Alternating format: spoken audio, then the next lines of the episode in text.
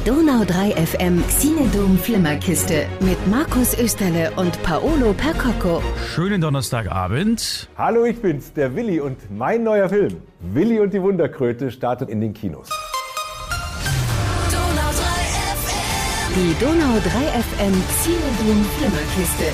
Neu im Kino. Da haben wir ihn schon gehört. Den Willi von Willi Wills Wissen ist für mich ein bisschen zu jung. Ich war da nicht jung genug, als das angesagt war. Bei mir gab es andere Kinderserien mit pädagogischem Gehalt, wie zum Beispiel Löwenzahn oder auch die Sendung mit der Maus oder Hallo Spencer und sowas. Aber Willi Wills Wissen ist offensichtlich was, was ganz viele Kinder ganz, ganz toll finden. Richtig, genau. Und zwar über einen Zeitraum von rund 20 Jahren gibt's den mittlerweile schon. Der hat Anfang der 2000er angefangen mit Willi Wills Wissen. Später gab's dann auch noch Willis VIPs. Der, der hat sogar äh, Hans-Dietrich Genscher getroffen. Random, okay. Und ähm, das Ding ist, ich bin ja eigentlich auch viel zu alt dafür, aber ich war damals schon so alt, dass ich einen Sohn habe, der damals in dem Alter war.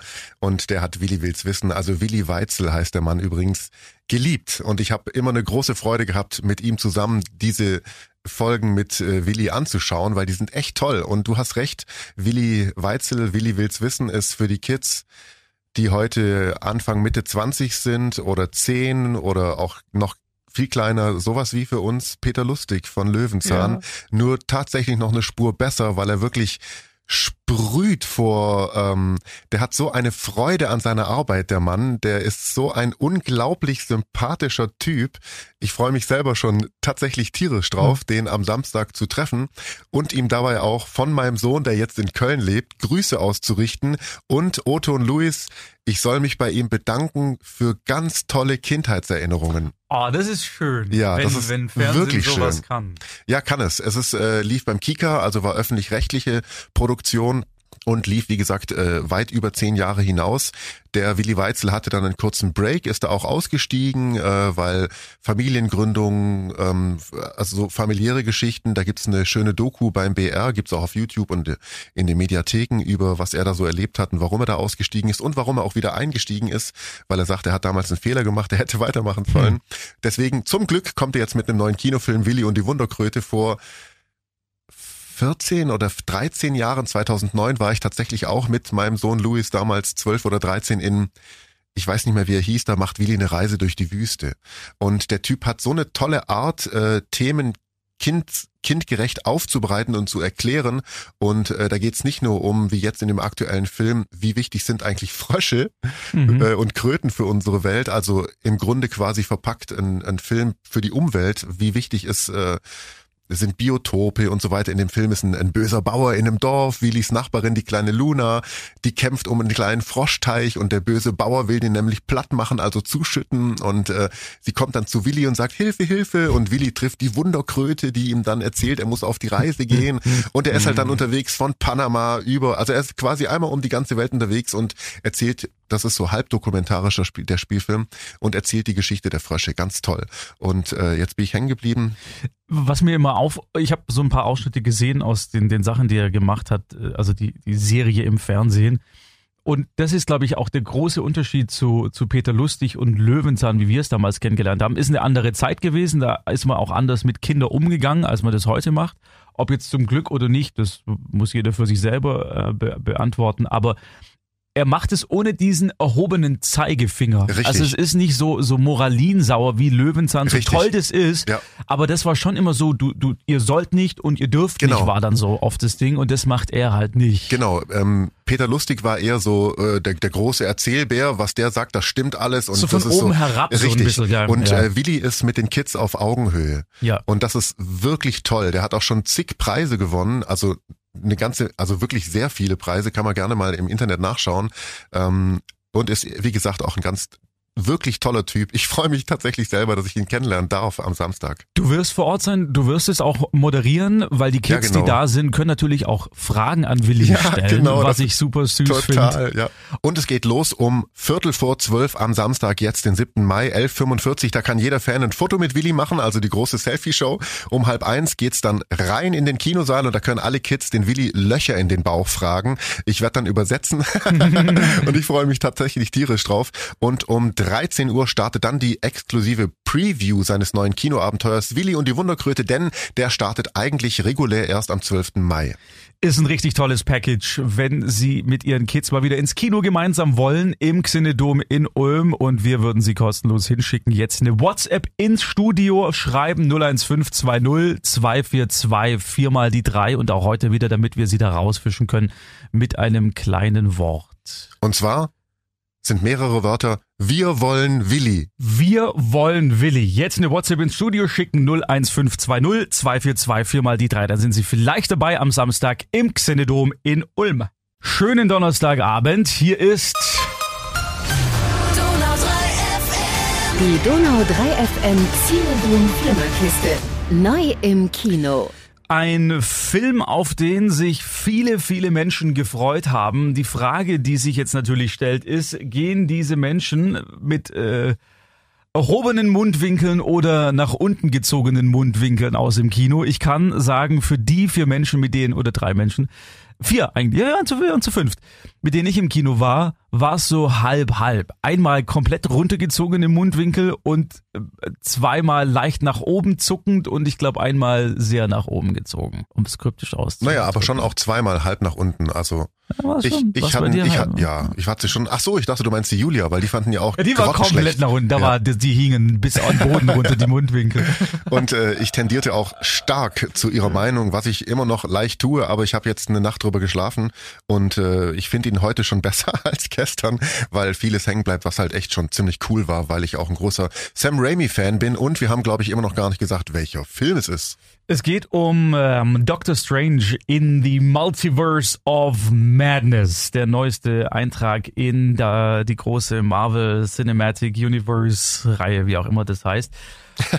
Benedict, ex-Benedict Cucumberbatch spielt die Hauptrolle, äh, schlüpft einmal mehr in den Mantel von Doctor Strange. Es ist ja erst der zweite reguläre Film mit ihm. Ansonsten taucht er immer mal wieder im neuesten Spider-Man zum Beispiel als kurzer oder mehr oder weniger kurzer äh, Gastauftritt auf. Aber das ist jetzt der zweite Film, wo es wirklich um ihn geht. Was ich gleich dazu sagen muss, ist, dass ich es schade finde, dass man, um diesen Film wirklich verstehen und genießen zu können, wieder mal Vorwissen braucht. Da kann man jetzt drüber geteilte Meinung sein, ob das wirklich schade ist oder nicht. Es geht um äh, Wanda, die aus der Serie WandaVision bekannt ist, die es bei Disney Plus zu streamen gibt. Die spielt eine zentrale Figur und ist auch zentraler Motivator für das, was in diesem Film passiert. Wenn man die Serie nicht gesehen hat, es wird zwar erklärt, aber ich glaube, man ist nicht so emotional drin in dem, warum sie so handelt, wie sie handelt. Und das ist einer meiner Kritikpunkte, die mir jetzt auch nochmal nach dem drüber schlafen doch nochmal ein bisschen mehr ins Gewicht gefallen ist. Und da stimme ich dir auch komplett zu, das stimmt, äh, würde aber auch ohne funktionieren. Gibt nur so zwei Sachen, die dann direkt sich auf die Serie beziehen, wo man sich dann fragt, hä, welche Stadt meinen die, wenn man es nicht weiß, weißt so. Äh, aber sonst funktioniert er auch. Aber das ist ein grundsätzlich, grundsätzliches Problem des ganzen Films, was du da gerade sagst, finde ich, dass der äh, macht Spaß, hat unglaubliche äh, Szenen, Effekte und und ähm, Situationen, die sind echt völlig abgefahren. Sowas habe ich schon lange oder in der Form vielleicht sogar noch nie im Kino gesehen, wenn es die dadurch die Szene, wo sie durch mehrere Mhm. Multiversen durchgeschleudert werden und einmal auch nur Farbe sind, quasi, finde ich abartig genial, wirklich toll. Aber ähm, der ganze Film, dem ganzen Film fehlt so ähm, also ich bin am, du gehst am, du bist am Ende nicht klüger als am Anfang. Also weder Doctor Strange entwickelt sich in irgendeiner Form weiter, noch äh, die Wanda vielleicht ein bisschen. Die wegen, schon. Aber ähm, Massiv sogar, würde ja, ich aber sagen. die, die, diese, dieses Hin und Her hat sie aber laufend eigentlich auch schon eigentlich in der Serie gehabt. Da passiert jetzt nicht so viel Neues, finde ich. aber hier wird's aufgelöst. Und Aber auch deswegen- nicht endgültig, glaube ich nicht. Das war nicht das Ende der Geschichte, glaube ich wirklich nicht. Und äh, und es gab ganz viele Sachen in dem Film, die einfach irgendwie sogar dumm waren. Eine Szene, kein großer Spoiler, der große Zauberpalast von Dr. Strange, seinen Zauberfreunden, wird angegriffen und äh, liegt am Ende in Schutt und Asche da und dann fangen sie an, den wieder aufzubauen mit ihren Händen. Warum zaubern sie ihn nicht einfach wieder ganz? Weißt du, so einmal das. Und äh, in einer anderen Szene verliert Dr. Strange seine Zauberkräfte, durch diese Handschelle, die er da bekommt in einem anderen Universum. Witzige Szene übrigens, da sind die Avengers die Illuminati und sind besetzt mhm. mit anderen Figuren aus dem Marvel-Universum. Unter anderem, oder kein Spoiler, wer da auftritt, oder? Gibt's einen tollen Gastauftritt. Ähm, auf jeden Fall äh, verliert er seine Kräfte und prügelt sich mit einem Typen, aber er müsste eigentlich Krüppelhände haben und sich und gar nichts machen können mit seinen Händen, wenn er seine Kräfte nicht hat. Sehe ich das falsch? Da bin und das ich sind, zu wenig drin. Leider. Ja, aber das ist ja nur logisch und das finde ich, das finde ich sehr, sehr an dem, an der, an diesen Kleinigkeiten krank der Film und deswegen bin ich auch raus und fand ihn eigentlich echt blöd. Wie gesagt, heute finde ich ihn gut. Ich mag Sam Raimi, der Regisseur, der hat die ersten drei Spider-Man-Filme gemacht. Die waren grandios, alle drei. Und da war die Heldenreise perfekt. Da ist immer irgendwas passiert mit Peter Parker und den Bösewichten auch. Und ähm, noch weiter vorher Tanz der Teufel, das Original von Sam Raimi, sein großer Durchbruch, ist einer der größten, besten Filme, die es da tatsächlich gibt. Der ist ja genial. Und ähm, oder Darkman, Liam Neeson damals noch unbekannt als als Darkman in einem in einem Fantasy Comic Helden Verfilmungsding von Sam Raimi Anfang der 90er irgendwann. Und jetzt halt das. Ich dachte, sie lassen Sam Raimi ran, damit er auch sowas nochmal macht und das hat er nicht geschafft. Wahrscheinlich, wie du schon gesagt hast, weil sie es ihn nicht haben machen lassen. Die Idioten, Entschuldigung, dieser Produktionsfirma. Wir reden gleich weiter über Doctor Strange. Es gibt noch einiges zu besprechen hier am Donnerstagabend. Die Flimmerkiste. Schönen Donnerstagabend. Die Donau 3 FM Zielboom Flimmerkiste. Neu im Kino. Wir reden über Doctor Strange in the Multiverse of Madness. Ich habe nachgeschaut, es ist der fünfte Film der vierten Phase im Marvel Cinematic Universe. Das ist zum Beispiel sowas. Äh, interessiert keine Sau. Ich weiß nicht, warum die da immer so so ein Dings drumrum machen, um um diese ganze dieses ganze ich ich erwarte mir von von so einer Art Film und ich weiß, dass ein guter Freund von mir jetzt, äh, wenn er das hört, dem sehr sehr widersprechen wird, aber das äh, Erik ist mir jetzt völlig egal. Äh, äh die, dieses Ding ist ja seit ich weiß nicht wie viel Jahren, zehn, zwölf Jahren wird es ja aufgebaut und immer, immer weiter. Es geht immer weiter quasi. Marvel hört nie auf, Marvel kann nie aufhören. Deswegen 15, 25, 14, was müsst du mit sagen? 14. 14. Genau. Und 14 Jahre. Ich, ich, ich verweigere mich mittlerweile so ein bisschen auch, und da kann man sagen, selber schuld, dann schaust du einfach nicht an, wenn du es nicht willst. Aber ich verweigere mich diesem, diesem Seriengedanken ein bisschen aktuell weil es gibt so viel, was man dafür wissen muss, um es wirklich zu genießen, um diese ganzen Feinheiten dann auch tatsächlich zu, zu schätzen und zu verstehen. Und sowas wie du vorhin äh, als Kritik angebracht hast, äh, ich, ich kann dir nicht sagen, ob das ein Filmfehler ist oder nicht, weil ich einfach nicht so sehr in diesem Universum drin bin. Und das finde ich blöd, wenn, wenn sie mir, mir als Zuschauer, der einfach nur zwei Stunden lang gut unterhalten werden will, erstmal zehn oder zwölf Stunden Vorgeschichte, die ich mir selber draufschaufeln muss, indem ich Serien und sonst was anschaue, damit da reingehe. Da kann man jetzt sagen, ah ja, das ist halt ein bisschen komplexer als sonst. Ich finde einfach, es ist Bullshit, es ist eine Geldmacherei, weil sie wollen natürlich, dass du das Zeugs konsumierst, dass du Disney Plus abonnierst und dass du in die Filme gehst. So. Deswegen finde ich es schade, dass die da immer so ein, so ein großes Drumrum machen. An sich der Film, wenn man mal nur diesen Film nimmt, ohne dieses ganze, diesen ganzen Ballast, mit dem sowas kommt, dann muss ich sagen, hat der, hat er mich gut unterhalten. Äh, zwei Stunden, 20 Minuten weniger wäre dem nicht abträglich gewesen, dann wäre es noch ein bisschen kompakter. Ansonsten, ich finde, und du hast es gerade eben schon angesprochen, diese Sam Raimi-Sache als Regisseur mit den ganzen krassen Sachen, die er davor gemacht hat und diesem ganzen auch äh, Indie-Filmgedanken, den er hatte, nämlich nicht in so einem Studiosystem zu sein, sondern einfach die Sau rauslassen zu können. Das hat er hier nur teilweise geschafft. Logisch, weil er für Disney arbeitet, das wusste er aber, glaube ich, auch im Vorfeld. Man munkelt, dass da äh, hinter den Kulissen auch sehr viel noch Einfluss von den Disney-Produzenten und Marvel war. Die wollen natürlich immer ihre Sachen unterbringen. Die, die wollen zwei, drei Gastauftritte drin haben, weil sie den großen Plan kennen und wissen, der wird in fünf Jahren, wird es wieder interessant. Deswegen müssen wir das jetzt schon reinbringen. Dafür kann Sam Raimi nix. Es kommt dann aber doch immer dieses Sam Raimi-eske durch und das habe ich gefeiert und ich fand es großartig. Der ist düster, der ist skurril, den werden Kinder unter 14 einfach auch nicht schätzen können, weil der einfach über die drüber geht mit diesen ganzen Ideen. Und sollten sie auch nicht sehen. Da kommen wir gleich noch dazu. Ansonsten, ich fand das, vor allem das Finale, richtig, richtig toll, weil da dreht er auf, da, da lässt er los und da redet ihm auch gefühlt niemand mehr rein, weil sie davor irgendwie alles gemacht haben, was, was sein muss. Deswegen, ich bin echt sehr, sehr zwiegespalten, was den Film angeht. Also ich finde, ich stimme dir in ganz vielen Sachen zu, aber er hat auch außerhalb dieses, also auch ohne das Marvel-Universum, wie du sagst, äh, krankt der Film an vielen Stellen einfach, finde ich. Und das fand ich so schade. Und ja, er trägt die Handschrift von Sam Raimi eindeutig äh, in alleine wie wie äh, Leute sich bewegen, die vielleicht nicht mehr leben oder oder Fratzen aussehen oder Szenen gedreht sind. Das absolute Sam Raimi Handschrift finde ich toll. Und äh, was dieses Marvel Universe äh, Cinematic und so weiter und Serien Teil angeht. Natürlich ist es eine Geldmaschine, ähm, aber da sind schon auch Leute mit einer geilen Vision dahinter. Also es ist irgendwie beides. Und ich habe auch auf Disney Plus läuft der Moon Knight, glaube ich, heißt sie, die neue Serie. Die geht Mhm. komplett an mir vorbei gerade. Was, was das angeht, bin ich auch ein bisschen raus. Die wirst du wahrscheinlich dann auch brauchen für diverse andere Filme. Wir reden gleich weiter, weil es ist doch noch ein bisschen komplexer als eigentlich jetzt gedacht, das Ganze. Machen kurz Musik und dann sind wir gleich nochmal da mit äh, Dr. Dr. Strange, wie heißt er? Dr. Strange in the Multiverse of Mad. Was für ein Titel. Schönen Donnerstagabend.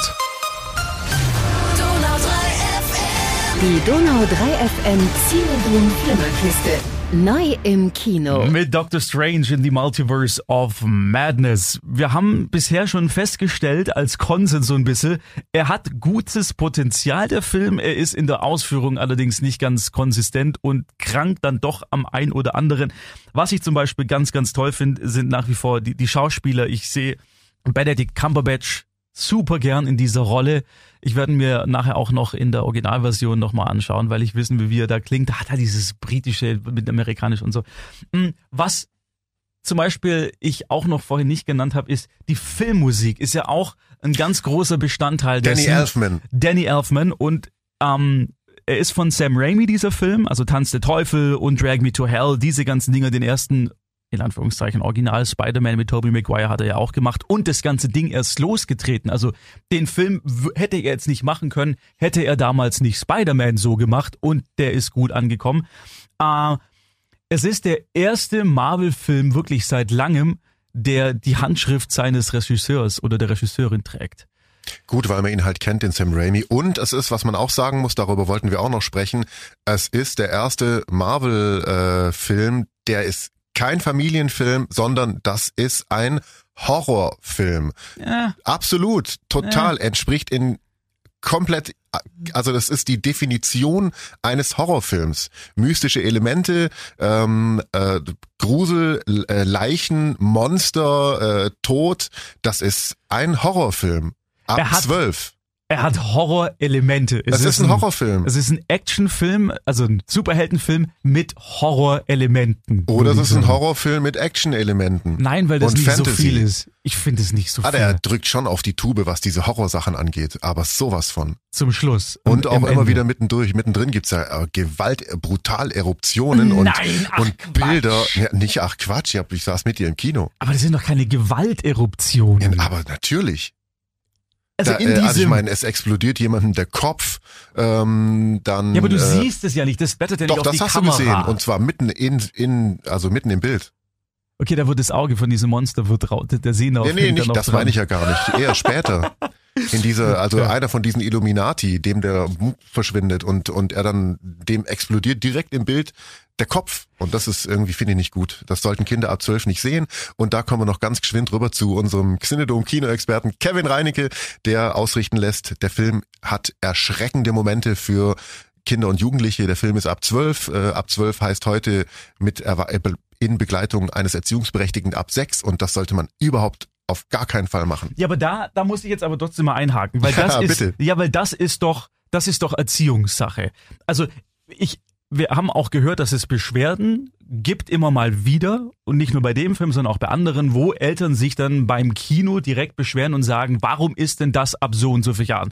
Dafür muss man mal sagen, die Kinos können dafür gar nichts. Das Richtig. ist die FSK, die Freiwillige Selbstkontrolle, die prüft es. Viele dieser Prüfentscheidungen kann man sich übrigens auch nachlesen. Da schreiben die dezidiert Alle. auf fsk.de. Ja, die sind ein bisschen hinterher. Ich habe gesucht Ah, okay. nach dem Dr. Strange, den gibt's leider noch nicht. Was blöd ist in unserem Fall, weil sonst hätte ich daraus gerne zitiert. Und da, da, ich finde das total wichtig, dass man als Eltern sich im Vorfeld informiert, was schauen meine Kinder denn an? Auch wenn, und das ist jetzt super egoistisch, was ich jetzt hier sage, ich habe selber keine Kinder, aber ich finde es wichtig, dass man gerade bei diesem Fantasy-Gedöns, und da zähle ich Harry Potter und sowas, das zähle ich alles mit rein, dass man sich da als Eltern mit den Kindern, und wenn es einen nicht interessiert, egal, aber wenn es die Kids interessiert, dann sollte man das, finde ich, machen, weil sonst schauen sie sich so an und so hat man zumindest diesen familiären Rahmen, dass die Kids sich auch an einen wenden können und fragen, hey Mama, warum passiert denn das? Oder Richtig. Papa, ich habe Angst oder sowas. Und dass man auch entsprechend im Vorfeld vielleicht schon ein bisschen abklopft, was ist es denn für eine Art von Film? Ah ja, der neue Doctor Strange, da lasse ich rein. Nein, informieren darüber finde ich so wichtig, dann werden nämlich solche E-Mails erst gar nicht geschrieben, weil dann kann man die Kompetenz der, der eigenen Kinder auch mit einbeziehen in die Entscheidung Genau. und so weiter und so fort. Und äh, diese Informationsgeschichte, die übernehmen wir ein Stück weit auch gerade. Deswegen, Genau. ja, Eltern, ja. nix für Kids. Außer ihre Kinder sind tatsächlich äh, schon so weit. Es gibt's ja auch. Es gibt Kinder, die, das hab ich, haben wir gestern ja auch kurz gesprochen. Ich als Kind habe mich total über solche Filme gefreut, weil ich immer unterscheiden konnte schon zwischen Realität und Ding. Ich hatte nie Albträume von dem Zeugs, äh, weil es mich einfach auch nicht so erreicht hat. Ich habe das als das, was es ist, gesehen, nämlich eine fiktionale Handlung mit Schauspielern, denen es danach gut geht und Spezialeffekten, die diese Wirkung verstärken. sollen. Aber auch erst mit 10, 11 und nicht mit 6, 7. Natürlich. Genau. Natürlich, ja. Was machen wir jetzt raus? Also sagen wir ab 14. Ja. Okay. Jetzt haben wir doch länger geredet über, über den Doctor Strange, als wir eigentlich wollten.